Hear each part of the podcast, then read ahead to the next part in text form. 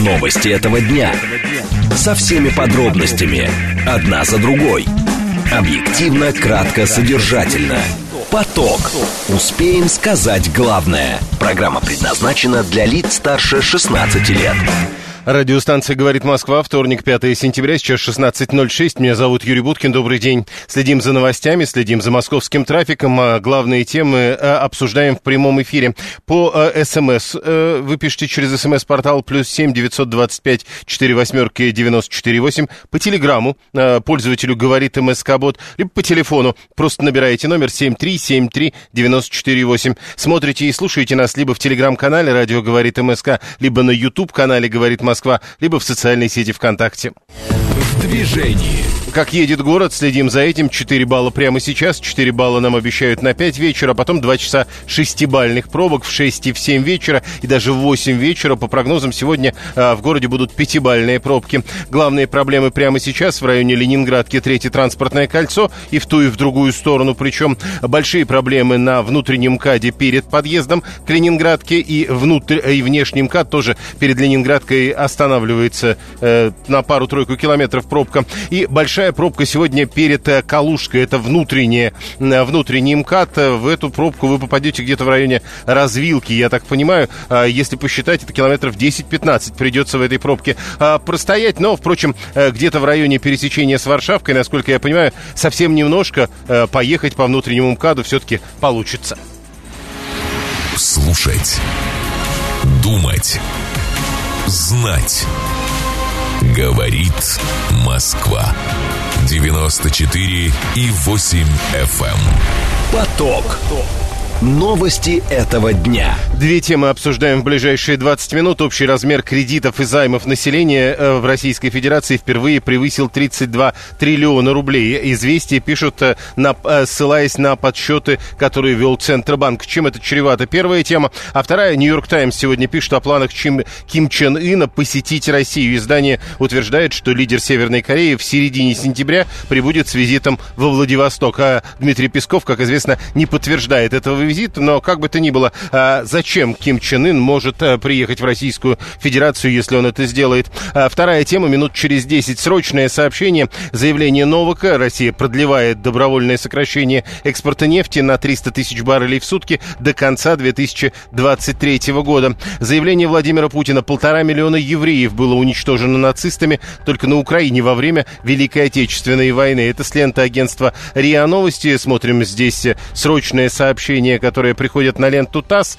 а Российская Академия Наук одобряет присвоение 10 городам звания города трудовой доблести. До этого об этой же идее писали со ссылкой на Турчака из «Единой России». И вот Геннадий Красников, президент Российской Академии Наук, а, говорит, что а, в Академии одобряют это предложение. Города, которые в этом списке, таковы Подольск, Владимир, Воткинск, Прокопьевск, Улан-Удэ, Новомосковск, Рязань, Рубцовск, Ханты-Мансийск и Находка. Поток.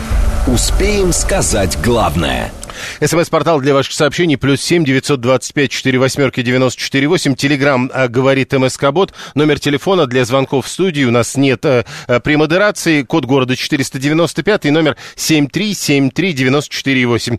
Общий размер кредитов и займов населения Российской Федерации впервые превысил 32 триллиона рублей. Известие пишет, ссылаясь на данные Центробанка, это темпы роста, которые оказались с 2015 года рекордными. За аналогичный период в прошлом году объем кредитов э, россиян вырос э, на 0,8 э, триллиона рублей, в 2021 году на 2,8 триллиона рублей. Ну а теперь вот в сумме 32 триллиона получается. Ранее сообщалось, что правительство собирается как-то с этим бороться, но вот, к примеру, может ограничить ипотечное кредитование с господдержкой. Речь там, правда, идет об увеличении первоначального взноса с 15 до 20 процентов, а также о снижении на полпроцента предельной величины субсидий кредитным организациям. Про э, увеличение первоначального взноса сегодня тоже есть в новостях. А Андрей Бархота, эксперт финансового рынка, присоединяется к нам по телефону. Андрей Валерьевич, здравствуйте.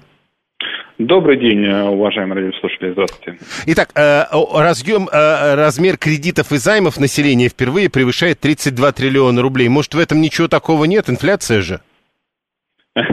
Нет, на самом деле, конечно, инфляция, безусловно, влияет. Когда мы говорим об увеличении среднего расхода будь то ипотечный или потребительский кредит. Конечно, инфляционные процессы затрагивают это.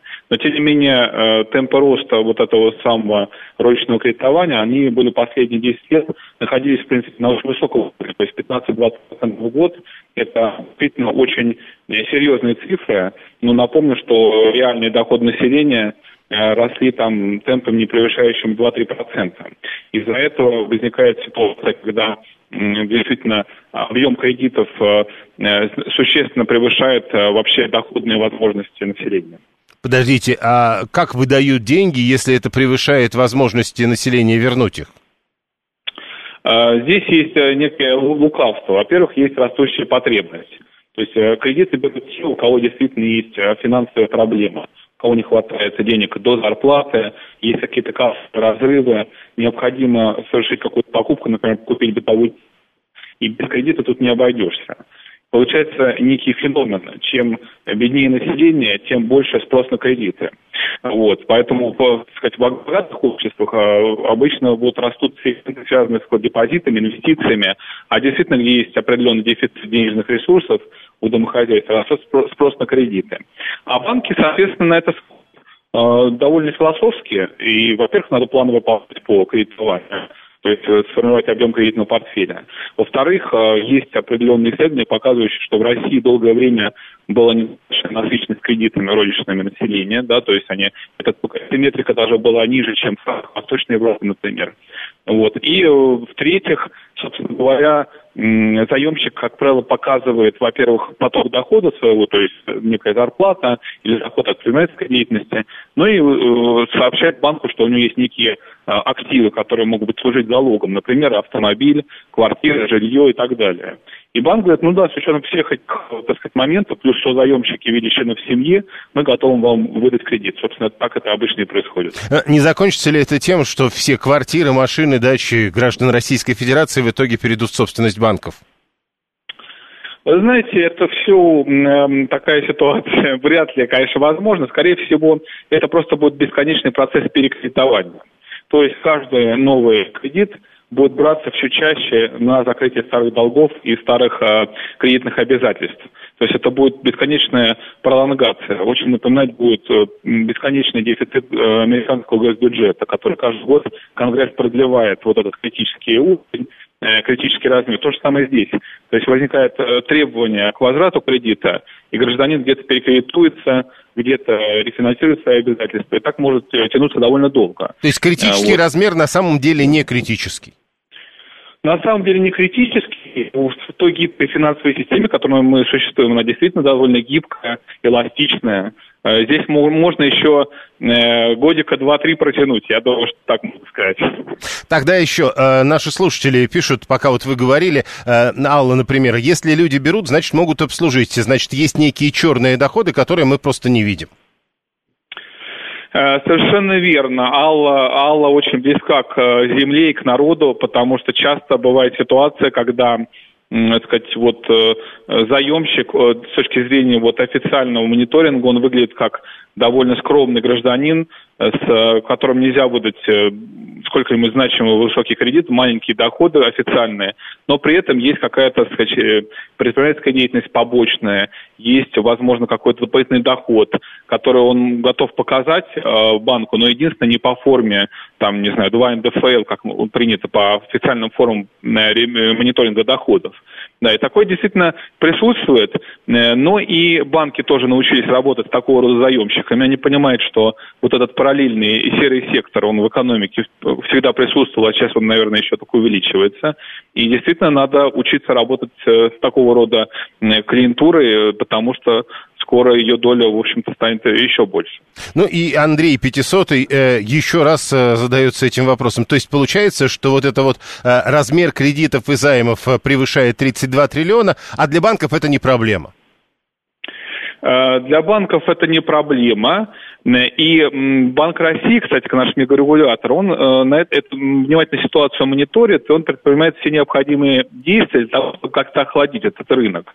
То есть по ипотеке поднимает первоначальный взнос, а, ужесточает правила предоставления займов для закредитованных граждан, э, вот, ограничивает ставки по там, микрофинансовым, например, судам, займам. Да, то есть вот есть э, элемент мягкого регулирования, и благодаря эластичности нашего финансового сектора, благодаря вот этой параллельной, э, параллельному пулу доходов из серого сектора, и, и благодаря, собственно, регулятору, в принципе, вот такая система может дальше существовать, никакого краха и взрыва не, не намечается. Ну и последнее тогда, 530-й. А вот это не криминал, когда банки учитывают то, чего не, не могут, по идее, учитывать законно. Э, нет, это э, в принципе не криминал, потому что здесь действительно есть ситуация э, выживания экономики как организма. Да, то есть здесь, а, собственно говоря, ну, во-первых, у нас еще есть там формы, например, самозанятые, когда человек регистрируется и платит не 13%, а 4% э, э, с получаемого дохода. Просто действительно вот таких э, рафинированных, скажем так, заемщиков, у которых а, белый огромный доход, у них есть залоговое имущество, их практически на рынке не осталось. И кредиторы, в том числе банки, вынуждены работать с, со сложными случаями, случаями неоднозначными и случаями, которые на первый взгляд кажутся безнадежными. А что делать? Куда деваться? Собственно, это, наверное, единственный выход.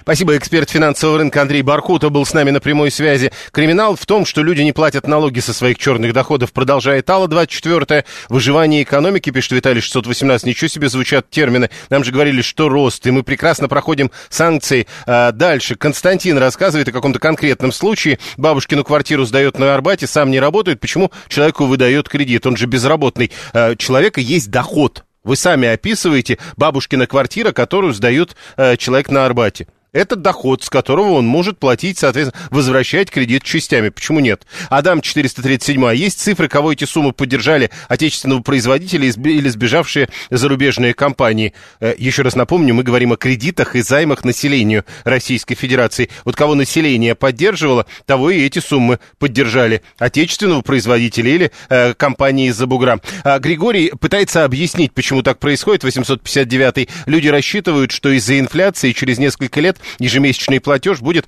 равен стоимости буханки хлеба. Возможно и так. Вадим рассказывает, что э, как раз он несколько лет уже не работает 978 а ему по-прежнему продолжа, продолжают предлагать кредиты. Постоянные предложения от банков от 700 тысяч до 2,5 миллионов. Значит, банки что-то знают о том, где вы берете деньги, Вадим, э, несколько лет уже не работая. И 144 рассказывает, в 2020 году было 42 тысячи банкротств физических лиц и 20 триллионов э, займов займов и кредитов населения. В 2023 году уже 168 тысяч банкротств физических лиц и 32 триллиона, э, соответственно, э, займов и кредитов. И дальше вывод. Хорошими темпами богатеем. А я вам напомню, 144-й, вы почему-то решили не упоминать это, а раньше вообще не было банкротств физических лиц а займы и кредиты населению уже были. Так, а, а это как тогда будем объяснять? 7373948, телефон прямого эфира, смс-портал плюс 7 925 4 восьмерки 948,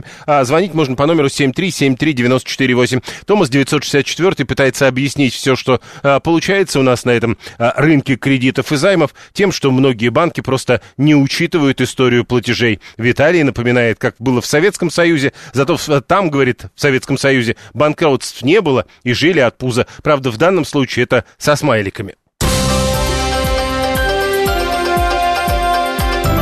Внимание! Говорит Москва. 94 и 8 FM. Эм. Поток. Успеем сказать главное. Вот видите, уже и Путин поддерживает присвоение званий города трудовой доблести десяти городам. А, в течение часа буквально, судя по информационным лентам, эта история развернулась и вот уже до президента дошла, и он говорит, что поддерживает присвоение званий город трудовой доблести десяти городам, включая Подольск, Ханты-Мансийск, Владимир, Воткинск, Рязань и Находку. Это срочное сообщение, которое вот в эти минуты приходит. Пока не очень понятно, что означает звание город трудовой деятельности, области, то есть что изменится в бытии 10 городов, которые в этот список войдут. Но э, вот, э, видите, началось с Единой России, потом были а академики из Академии наук, а вот теперь и президент Российской Федерации эту идею поддерживает. 53 э, города трудовой доблести, в 34 уже установлены стелы городов воинской славы, и вот теперь, соответственно, еще 10 городов там появятся в этом списке. А что за труд в Рязани, не знает 530 может быть, вам есть смысл посетить этот город. Э, о посещениях. Только не городов, а стран. Ким Чен Ын, возможно, посетит Россию уже в ближайшие недели. Об этом написала газета, а издание Нью-Йорк Таймс. Оно утверждает, что лидер Северной Кореи в середине сентября прибудет во Владивосток с визитом. В статье указано, что Ким Чен Ын намерен встретиться с Владимиром Путиным. Газета пишет, ссылаясь на источники из числа чиновников США и их союзников, Кремль не только не сообщал о планах проведения такой встречи, но и уже теперь, после публикации Нью-Йорк Таймс, Дмитрий Песков не подтверждает, что такая э, встреча возможна. С другой стороны, известно, что вроде как э, Владимир Путин действительно э, должен быть во Владивостоке то ли 9, то ли 10 сентября. 7373948, научный сотрудник Института Китая и Современной Азии в Российской Академии Наук Александр Жейбин к нам присоединяется. Александр Захарович, здравствуйте. Добрый день. Скажите, а, а что бы, э, ради чего бы приехать Ким Чен Ыну в Россию сейчас? Давно было пора приехать. В принципе, последний саммит состоялся в Владивостоке в 2019 году. Вот соседние страны, скажем, такие как э, не совсем соседние даже США, Япония, Южная Корея, там лидеры встречаются как минимум раз в год, а договорились теперь сделать свои встречи ежегодными, и не только встречи лидеров, но и министров обороны, иностранных дел, и даже министров финансов. Все делается для того, чтобы создать поплотнее кольцо окружения России, Китая, да и КНДР тоже. Но в этих условиях вполне естественно, что страны, которые становятся объектом явно дискриминационных, недружественных, я бы сказал, даже агрессивных действий США и их союзников на Дальнем Востоке, тоже, тоже, тоже должны подумать, как скоординировать свои ответы на эти угрозы. И я думаю, что Визит руководителя КНДР, это первый шаг э, должен стать на этом пути. У нас были попытки в свое время дать такой коллективный ответ или, по крайней мере, выработать коллективную позицию по некоторым вопросам. Ну, достаточно вспомнить, несколько лет назад в Москве была встреча заместителей министров иностранных дел э, России, Китая, КНДР. Но, к сожалению, эта практика, в отличие от наших западных так партнеров не получила развития, а зря. Сейчас, наверное, она была бы более чем уместна. И причем не только на уровне, так сказать, внешнеполитических ведомств, но и на уровне оборонных, а возможно и каких-то других ведомств. Потому что явно натиск, причем такой агрессивный, конфронтационный натиск на Россию, Китай и КНДР усиливается, и было бы, наверное, э, ну, даже, я бы сказал, безответственно искать пути какого-то совместного ответа на эти явно недружественные конфронтационные действия. А, вы... Взять достаточно вот последний саммит трехсторонний США, Японии, Южной Кореи в Кэмп Демиде, который носил явно антироссийский, антикитайский, и не говоря уже про КНДР характер. А, вот давайте все-таки вернемся. Одно дело США и Япония.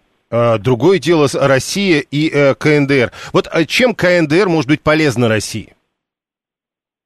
Ну, КНДР, во-первых, э, с точки зрения военно-стратегической, имеет чрезвычайно важное значение и для Китая, может быть, еще больше, чем для России, и для России. Во-первых, что означало бы слом КНДР, коллапс режима и установление контроля э, южнокорейцев над всем Корейским полуостровом. Значит, завтра бы американские войска уже встали на сухопутных границах Китая и России на континентальной части Азии. Нам это нужно в условиях того, что Запад и НАТО вышли на наши сухопутные границы. Нет, подождите, а, а секунду, а как это может помочь? Вот если встречаются Путин и Ким Чен Ын, тогда этого не произойдет. Да, они должны встретиться и обсудить вопросы, которые которые помогут сотрудничать нашим странам и э, помогут и КНДР в то же время улучшить свое экономическое, социальное... Это понятно. А вот как да. КНДР нам может помочь? Или КНДР... это все-таки э, такая э, большая политика, при которой мы должны помогать КНДР, и тогда нам будет лучше? Ну, а почему, значит, если какая-то маленькая страна нам, так сказать, э, помогает хотя бы тем, что вот на площадках ООН присоединяет голову, э, присоединяет голос в нашу пользу э, так сказать, высказывается вполне четко, определенно по поводу тех чрезвычайно важных для нас акций, как э, специальная военная операция и ряду других. Почему мы должны пренебрегать э, нашими э, возможными союзниками? Вот голосование ООН показали, что за нас голосует 5-6 стран.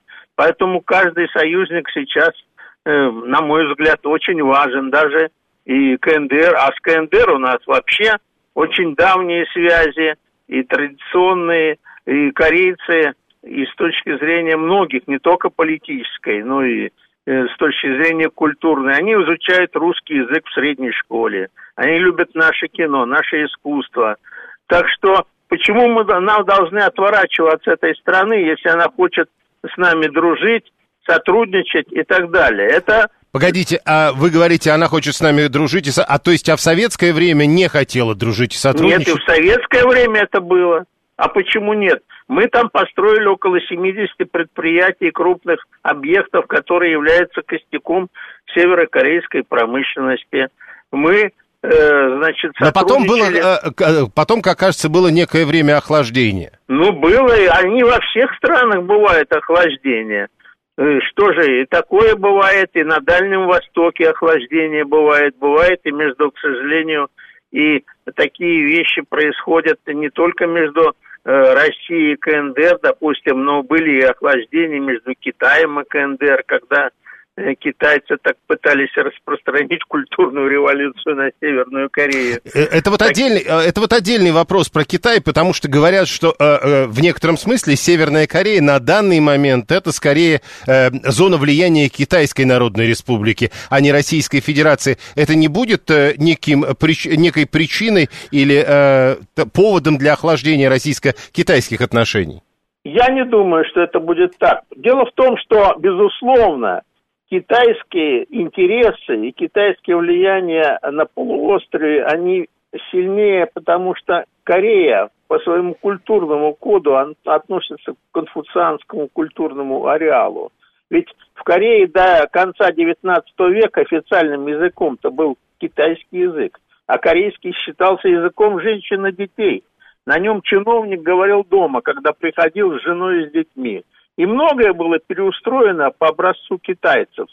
Вот если поглядеть на наши словари Брагаус, Ефрон, э, еще до революционного издания, там есть такое интереснейшее замечание, которое оставили наши путешественники, которые путешествовали в конце XIX века в Корее. Вот они написали, что э, Корея переделала по китайскому образцу свои правительственные учреждения, образ жизни и многое другое, что стало напоминать э, уменьшенную копию э, Китая, и то, что в Китае уже было позабыто, еще в Корее сохраняется. Сильнейшее культурное влияние осталось, конечно, Китая, но это не значит, что мы не должны ничего делать, тем более с соседней страной, которая у нас общая граница. Угу. Я скажу даже больше.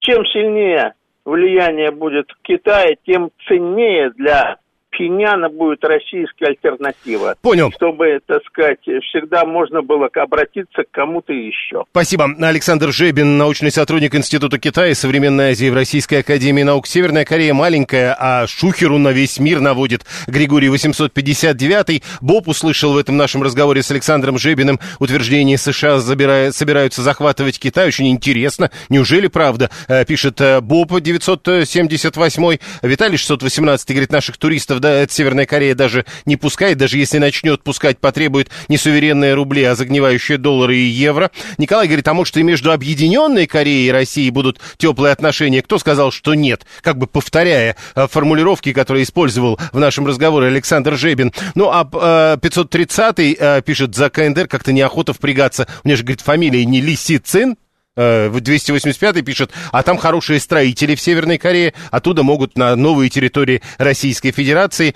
Э, собственно, пока непонятно. Еще раз напомню, э, Нью-Йорк Таймс пишет о планах Ким Чен Ына посетить Россию, когда Путин будет во Владивостоке, потому что про Владивосток идет речь. Ранее говорили, что Путин поедет во Владивосток буквально в эти дни, 2, 3, 5, 6, но по последним данным Путин будет во Владивостоке где-то после 10 сентября, во всяком случае его Заседание с его участием пройдет 12 сентября на Восточном экономическом форуме. Новости, реклама, потом продолжим.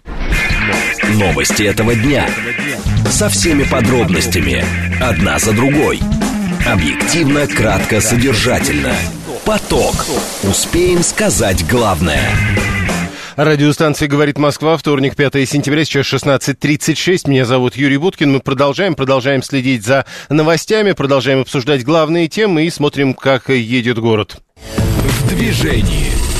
А, город едет на 4 балла, такую оценку дает Яндекс. Дальше нам обещают 4 балла в 5 вечера. И потом 2 часа 6-бальных пробок в районе 6 и 7 часов вечера. Даже в 8 вечера сегодня по прогнозам будут 5-бальные пробки. Главные проблемы, на которые я хотел бы обратить ваше внимание, это бордовая пробка э, на много километров, километра на 4, э, перед Белой дачей. Имейте в виду, если вы едете по внешнему МКАДу и у вас есть малейшая возможность объехать как-то иначе э, эту часть э, в районе Капотни, то делайте это. Там э, серьезная пробка из-за дорожных работ. В целом, еще раз напомню, в городе четырехбальные пробки. Слушать. Думать. Знать. Говорит Москва. 94 и 8 FM. Эм. Поток. Новости этого дня. Две темы обсуждаем в, бли- в ближайшие 20 минут. Владимир Путин поручил кабинету министров пересадить чиновников на отечественные автомобили. Где взять столько автомобилей? Первая тема. Вторая тема. В Ярославской области начнут штрафовать за плевки в общественных местах. Говорят, что э, нарушителям правил придется платить полторы тысячи рублей. И вот э, говорят, что э, чуть ли не видеофиксацией и программой распознавания лиц все это будут делать. А как это на самом деле? Насколько это все законно? Поговорим минут через 10. Э, срочное Важные сообщения, которые в эти минуты э, приходят на ленты информационных агентств. Власти России обсуждают изменения в программе льготной ипотеки. Это теперь э, подтверждает э, и со ссылкой на Министерство финансов. Э, в Узбекистане собираются наказывать за пропаганду многоженства. Об этом пишет агентство РИА Новости буквально в эту минуту. И президент Украины Зеленский внес в парламент кандидатуру Умерова на пост нового министра обороны. Поток.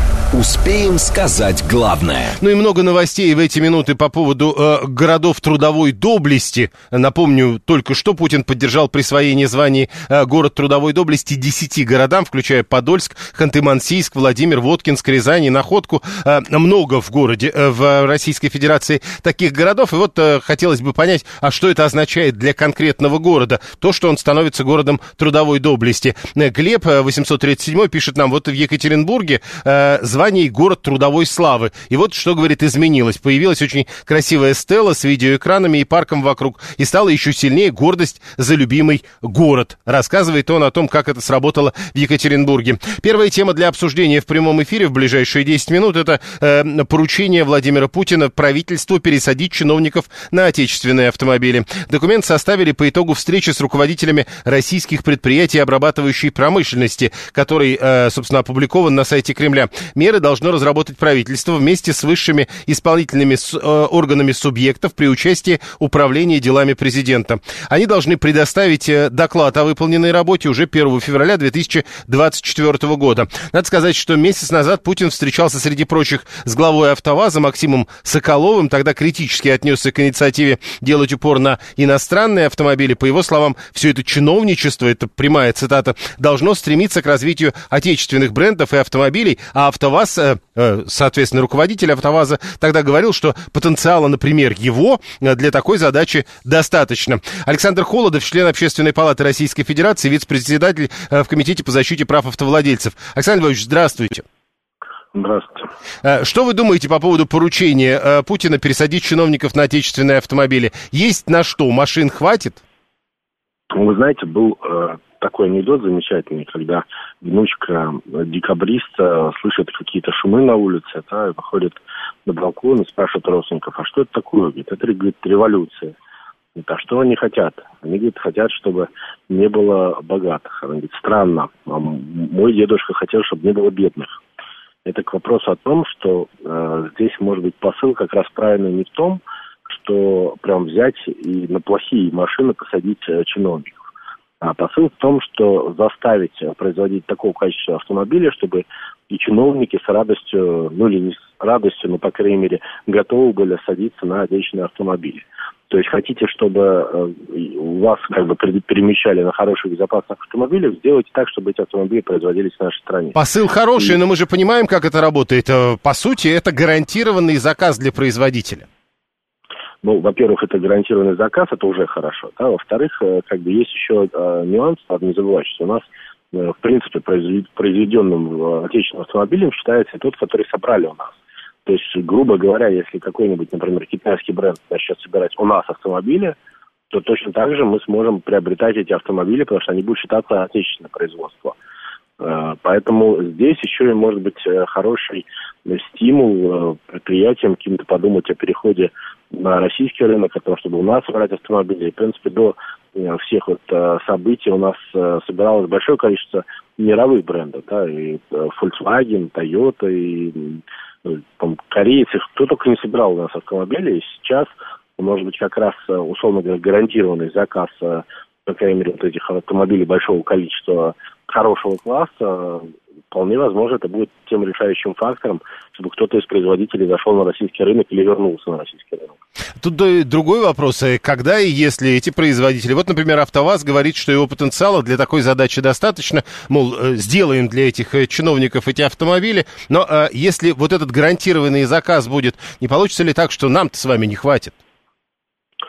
Ну, здесь мы говорим о том, что потенциала хватит, да, если завтра им скажут, поставьте там какое-то количество машин, э, соответствующие определенным требованиям, может быть, они не смогут. То есть здесь скорее идет про будущее о том, что нужно развивать производство автомобилей Российской Федерации, здесь как раз задел правильный. То есть если мы хотим, чтобы у нас были автомобили, которые не стыдно во всем мире продавать, и не стыдно, ну, чтобы мы сами на них передвигались, то нужно в первую очередь начать с тех, кто принимает решения, чтобы они передвигались на этих автомобилях, у них не было вариантов сесть на автомобиль другой марки. И тогда в этом случае, естественно, э, будет э, это работать. Да, это как, кстати, во многих, например, компаниях, которые производят э, телефоны, им прям сотрудникам запрещено, особенно топ-менеджерам, пользоваться телефонами другой марки.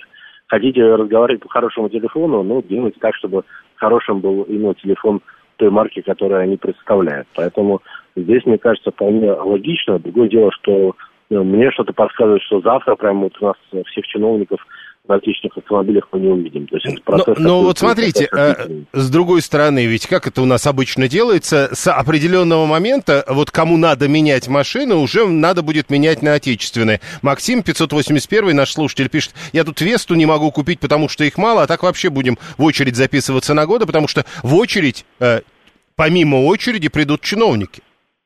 Я не думаю, что вот эти вот э, чиновники встанут в очередь с Максимом за Весту. Что-то мне подсказывает, что, по крайней мере, э, в, в этой комплектации они вряд ли будут конкурировать нашим слушателям. То есть, скорее, здесь э, речь будет идти о том, что нужно будет какие-то более премиальные бренды. И вот вы сейчас все про АвтоВАЗ говорите. Не забывайте, что тот же «Москвич», вот я буквально недавно смотрел, что неплохая машина, по крайней мере, внешне.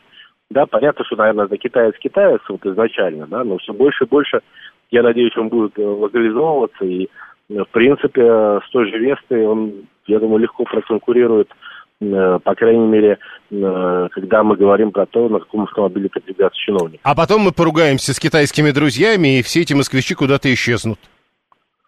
Ну, это давайте вот не будем делать каких-то серьезных геополитических прогнозов. Я бы, по крайней мере, не стал их делать мне недостаточно для этого, наверное, образования. Хорошо, тогда по-другому. А, э, хорошо, тогда по-другому. А, 005 говорит, а не получится ли так, что чиновники пересядут на аурусы за наш счет, а это, как мы понимаем, мягко говоря, не дешевые машины? Э, вполне возможно, что они на аурусы пересядут, да, по крайней мере, мы, если мы говорим про топ-чиновников, но мы также понимаем, что любой автомобиль, который э, производят, да, в серийном э, каком-то массовом производстве всегда гораздо дешевле, чем штучный товар. Поэтому ну, здесь как раз, э, если будет массово заказываться автомобиль определенной марки, то это может привести как раз к тому, что себестоимость и, соответственно, цена на него будет э, расти. Ой, расти, в смысле, снижаться. Наоборот. Э, хорошо, ну вот, а если мы говорим о реальных историях, вот в данном случае доклад о выполненной работе должны представить Путину 1 э, февраля 2024 года. А, а, в течение там года, к примеру. Вот о каких моделях можно говорить, которые прямо сейчас в Российской Федерации так или иначе можно было бы приспособить для чиновников? Ну, вот здесь мы говорим с вами совсем про разные вещи. Да? Доклад о выполненной работе. О какой работе? Здесь э, не слесарь завода должен прийти и сказать, я собрал три машины. Да? Здесь в данном случае речь идет о том, что к данной дате должны быть выпущены какие-то локальные, э, а то и федеральные законодательные акты, запрещающие приобретение автомобилей иностранного производства для каких-то государственных организаций. Да. То есть, скорее всего, речь идет про постановление правительства. И, и речь, видимо, февраля... будет идти о том, что к тому моменту должны быть некие модели, которые можно покупать взамен. Они есть? Я думаю, что речь идет о том, что до февраля должно быть постановление правительства. А дальше уже как бы у э, чиновников, условно говоря, будет выбор. Или продолжать ездить на автомобиле, пока он э, не состарится иностранного производства, или все-таки приобретать какие-то марки и модели отечественного производства. И, естественно, под спрос уже должны появляться предложения. Но речь здесь идет о том, что к февралю должен появиться законодательный акт, но я, по крайней мере, так понимаю, а не э, конкретно уже каждый чиновник должен сидеть на новой отечественной машине. Естественно, э, э, отчитаться должны о том, что законодательно установлен запрет, например. Запрет ну, на ваш взгляд, какая-то представительская, э, какой-то представительский автомобиль сейчас, ну, более-менее, скажем так, собирается на территории Российской Федерации? Слушайте, мне сложно судить. Это тот же Аурос, вот чем вам не Ну, это... Нет, нет, нет, ну он просто да. действительно космически стоит. Вот. Потом, э, я, я уже говорил, что вот те, те москвичи, которых я, по крайней мере, отвидел, я имею в виду марку «Москвич» э, автомобиля, они достаточно интересные, по крайней мере. Ну, вот, э, и, соответственно, мне кажется, что впереди еще есть э, поле непаханное по поводу локализации э, китайских производителей. Да? Они же э, уже давно многие присматриваются к тем мощностям, которые оставили там ушедшие из России бренды. То есть вы не говорите сейчас, э, э, чтобы было понятно, вы не говорите ни про «Ладу», э, которая тоже имеет китайские корни теперь, ни про «Москвич», который тоже, как говорят, имеет китайские корни, а уже ну, открыто китайский автомобиль. А, я так понимаю, что открытый китайский автомобиль, условно, там, не знаю, какой-нибудь Great Wall, угу. кто ему мешает взять где-нибудь заводик в Ленинградской области, не знаю, в какой-нибудь другой области нашей страны и начать там производить автомобили. Mm-hmm. На мой взгляд, ничего не мешает, тем более вот мы э, вспоминаем, как только появлялись э, автомобили отечественные, ну, так, отечественные в кавычках, тот же там «Шевроле», когда, по-моему, начал появляться, вот это с них, по-моему, был в Елабуге, еще там десятки лет назад, да, то там шутили, что там коврики только отечественные, автомобили вот полностью да -да. сиденье прикручивают и все. Естественно, уровень локального производства изначально будет минимальный. То есть будет э, такой конструктор приходить из Китая, здесь дособираться. Но э, точно так же понятно, что выгодно будет э, как можно больше локализовать, но это вопрос времени. Но вот для того, чтобы попасть вот под эти требования, что это отечественный автомобиль, достаточно, в принципе, уже вот какой-то минимальный уровень локализации, чтобы они хотя бы здесь собирались, здесь платились налоги, и автомобиль считался отечественным. Э, можно организовать. Спасибо. Александр Холодов, член общественной палаты, вице-председатель комитета по защите прав автовладельцев. Все-таки собирать, а не производить, как бы недоволен Слава, 341 530 тоже пишет, в итоге получится отечественный китайский автомобиль. 005 полагает, что чиновники пересядут на дорогущие аурусы. А Анна говорит, а еще, чтобы чиновники, как э, декабристы, ели русские завтраки, нужно как-то сделать. 122 э, сейчас смешно, как чиновники будут переползать на люксовые китайские китайцы типа москвича. А Приора что, не автомобиль, что ли, пишет 530-й? Григорий 859-й на Джаке сегодня ехал из аэропорта, который станет москвичом. Мне, говорит, понравилось. Салон просторный, экран огромный, а в багажнике вообще жить можно. Чиновникам понравится. Не очень понятно, о каком из джагов говорите. Вы, видимо, говорите о том, что э, э, собираются называть «Москвич-6». 7373948. Слушаем вас. Здравствуйте. Здравствуйте, меня зовут Анна. Юрий Викторович, по-моему, у нас не собирают автомобили представительского класса, кроме Ауруса. Помимо того, что это дорогое удовольствие, его купить-то практически невозможно. Записи на него нет для физических лиц, да и не для физических тоже. Но скажите мне, пожалуйста, чиновники, как и депутаты, слуги народа, а с какого перепуга они должны ездить на представительских машинах? Может, им, им в эти машины еще пепельницу отвалить поставить? Или кофеварку, как он мне надо? Просто- Они не обойдутся обыкновенными ладами, а? Э, Просто, Анна, э, мы же тоже с вами понимаем, что чиновники бывают разных уровней, и есть уровни, при которых представительский класс важен.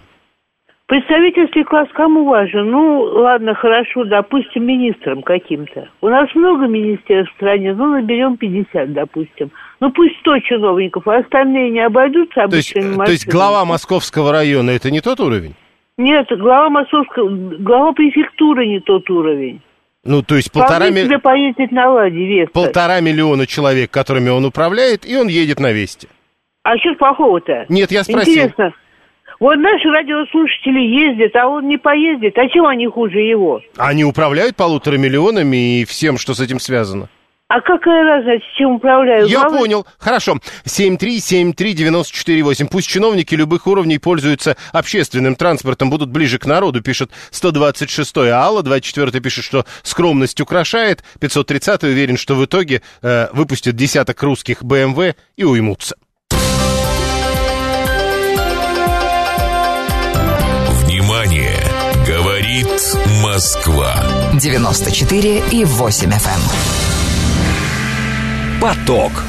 Успеем сказать главное. В Ярославской области с завтрашнего дня, э, нет, с послезавтрашнего дня э, все будут жить по-новому. Э, Начнут штрафовать за плевки в общественных местах. Э, за провинность э, подобного рода надо будет платить полторы тысячи рублей. Э, как говорят, действует переходный период по просьбам общественности и депутатов. Правонарушители пока получают только предупреждение, заявила помощница губернатора Татьяна Потемкина, слова которой приводит пресс-служба областного правительства. Сколько предупреждений выписано Потемкина, не говорит, но э, дальше вот как будет. Плюющих на землю будут находить с помощью видеокамер и программы распознавания лиц. За повторное нарушение штраф будет удвоенным, составит 3000 рублей, и это будет первый регион России, который принял такие правила. Напомню, э, если кто собирается недалеко от Москвы, это Ярославская область. Адвокат Александр Смирнов к нам присоединяется. Александр Аркадьевич, здравствуйте.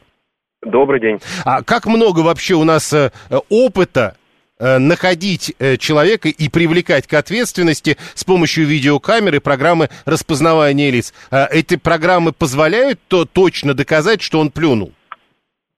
Вы знаете, э, такие камеры позволяют идентифицировать человека, и особенно в московском регионе это распространенная ситуация, когда по информации с камер какого-то человека находят и потом привлекают к ответственности. В основном это, конечно, за нарушения э, более существенные, но, тем не менее, программа-то работает одинаково, то есть идентифицировать человека несложно. А, Вопрос в том, как идентифицировать, что именно он плюнул. А, Ну, это, это уже, наверное, какие-то высокие технологии. И главный, главный вопрос, на самом деле, будет не в том, что людей будут штрафовать, а вот что будет, когда люди не согласны с этим штрафом, будут это оспаривать в суде. То есть, как э, и всегда в, с законами у нас, главное это правоприменение.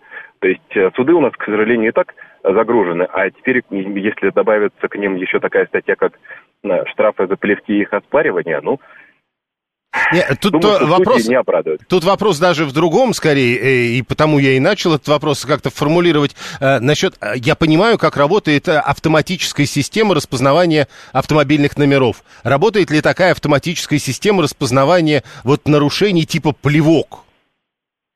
Плевок, насколько мне известно, нет, не работает. Работает э, именно распознавание личности. То есть, насколько я понял этот закон, который э, приняли в Ярославской области, э, сигнал с камеры поступает в э, ОВД, и сотрудник уже внутренних дел э, выезжает по адресу и устанавливает э, сам факт этого нарушения. Подождите, То то есть а видит- человек, который плюнул, ждет, когда сотрудник приедет?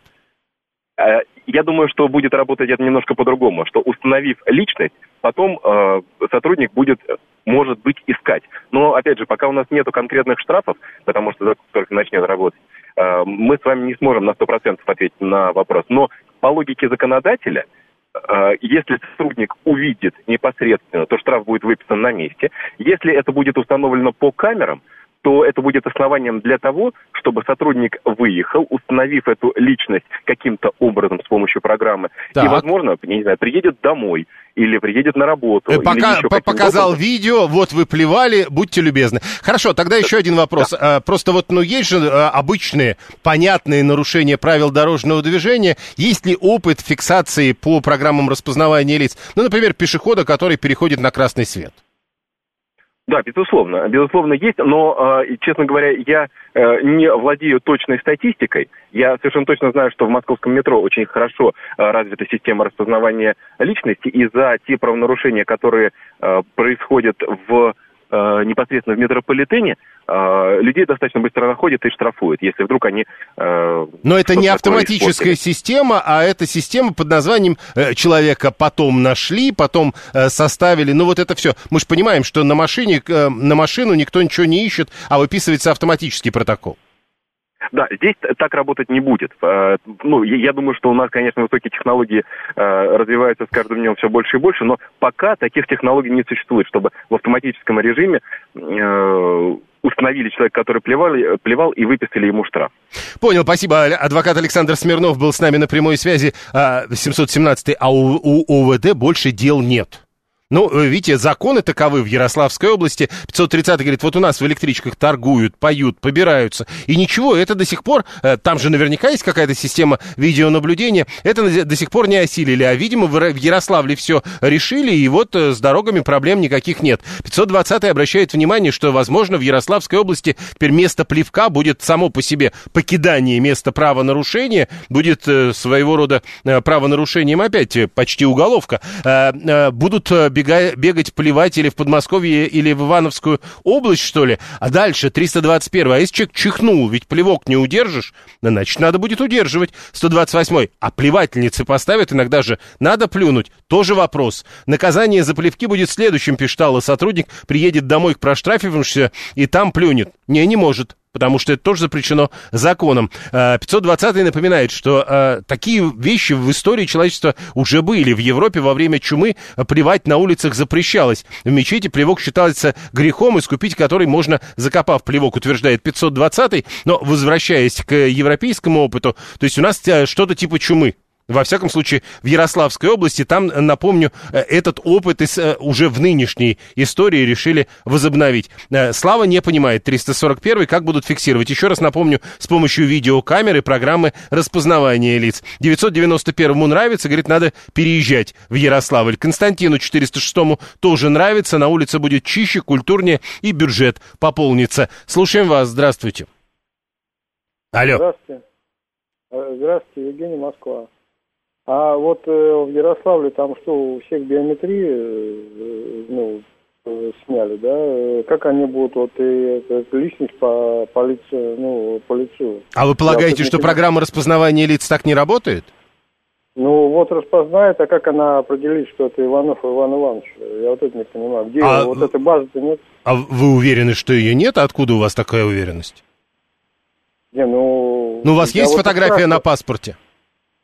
Ну, у меня фотография на паспорте есть, но по одной фотографии нельзя определить личность. Вы Это- думаете? это должна Я понял. Спасибо. Э, Семь ты- Должна быть биометрия. А фотография это не биометрия? То есть вы полагаете, образ это не биометрия. Хорошо. Какая статья КОАП, нарушение общественного порядка, или что это конкретно будет? 437 не понимает. Слава говорит, ну, подождите, камера не может зафиксировать плевок, если только по надутым щекам. А Анна говорит, э, возвращаясь к тем, кто говорит, мол, без этого же никак нельзя. Она говорит, а вы ничего не слышали про носовой платок? Нет? 7373948, телефон прямого эфира. Напомню, э, если кто собирается в ближайшее время ехать в Ярославскую область, обратите внимание, э, с 7 сентября там э, действует новая мера наказания. Штрафовать начали, на- точнее не начали, начнут послезавтра, начнут штрафовать за плевки в общественных местах. Сказано, что делается это по просьбам общественности и депутатов, во всяком случае, переходный период нынешний, а вот 7 сентября норма вступает в силу. Плюющих на землю находят, должны находить с помощью видеокамеры и программы распознавания лиц.